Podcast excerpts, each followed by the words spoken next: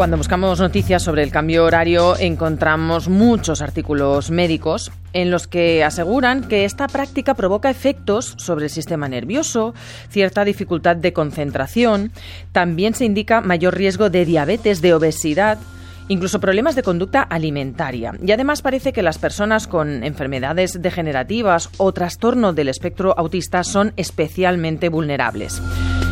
Noemí Navarro es madre de un niño autista y ha escrito El arte de no encajar. ¿Qué hacer cuando el autismo llega a casa? Buenos días, Noemí.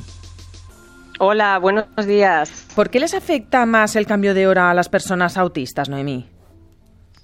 Pues mira, en el caso de mi hijo especialmente, eh, toda la rutina y toda la anticipación es vital para ellos, para que estén tranquilos, para que se sientan seguros y que para, para que puedan desenvolverse en el día a día. Este cambio para nosotros eh, eh, le ha supuesto, pues bueno, eh, al final hay un cambio en su rutina, eh, tanto en las horas de luz que él ve a la hora que se levanta, como estaba diciendo ahora mismo el profesor, hmm. él ahora mismo de nuevo se vuelve a levantar de noche, se acuesta cuando es de día, entonces está muy desregulado. Nos hmm. cuesta mucho volver a adaptar su rutina. ¿Tu hijo nota por igual ambos cambios de hora, el de invierno y el de verano? Eh, sí, además nosotros lo que intentamos sobre todo es la semana antes y la semana posterior al cambio de hora anticipar, ir ya, ir ya cambiando las rutinas para que sea de manera progresiva esta adaptación, porque de golpe a él, eh, pues bueno, le supone que obviamente se pone mucho más nervioso y lo que es en desenvolverse en el día a día, que para cualquier persona típica eh, puede ser, pues bueno, simplemente una pequeña adaptación, para ellos son grandes, grandes cambios. Claro. ¿Tu, tu hijo cuántos años tiene, Noemí? Pues él tiene seis años, bueno, hace siete años la semana que viene. Ya está a puntito del cumpleaños, sí. Bueno, siete añitos. Entonces, que está más nervioso, dices, estos días. ¿Qué, ¿Qué síntomas notas tú con el cambio horario?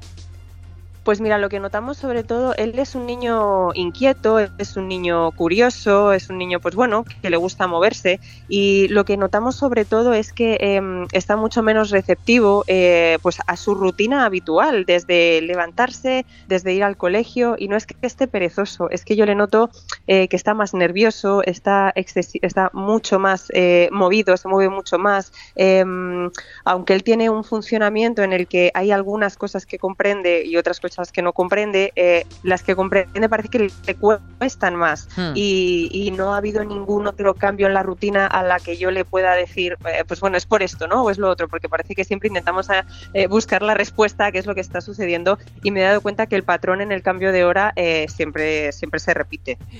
Nos decía hace unos instantes el, profesor Martín Olaya, con quien hablábamos, que bueno, que, a todo el mundo nos genera molestias o puede generar alguna queja las molestias puntuales, nunca mejor dicho quizá, que, generan estos cambios de horarios, pero que luego a lo largo, en los meses siguientes nos adaptamos todos con muchísima naturaleza e incluso disfrutamos, ha utilizado esa palabra, de, de los beneficios de ese horario. No sé si es el caso también. Sí, o sea, 100%. Eh, creo que lo que ha dicho ha estado súper acertado. Eh, realmente ahora cuando llega el verano y tener más horas de luz, ya te digo, mi hijo es un, es un niño muy curioso, es un niño que le gusta todo el rato estar moviéndose, tocando, investigando. Em, pues bueno, al final tener muchas más horas de luz para él es maravilloso. Mm. Cuando llega el invierno y nos toca estar mucho más recogidos en casa, nos toca hacer una vida mucho más casera, eh, pues también, o sea, al final él, se adapta porque, porque el ser humano, incluso en el autismo, eh, te tiendes a adaptar a, al medio, ¿no? Pero esto no significa que el esfuerzo que tienen que hacer para, para poder adaptarse eh, sea fácil, ¿no? Claro. Y luego, visto eh, en sus propias herramientas, eh, pues es que es mucho más difícil. Lo que ya tenían adquirido, eh, muchas veces existe cierto retroceso, incluso hasta que vuelven de nuevo a adaptarse. Noemí Navarro es madre de un niño autista, pero es que ella misma fue diagnosticada de autismo hace poquitos años. Ya eras adulta cuando te diagnosticaron, Noemí. ¿Tu relación con el cambio horario cuál es? Justo hace dos años a mí me diagnosticaron también de adulta.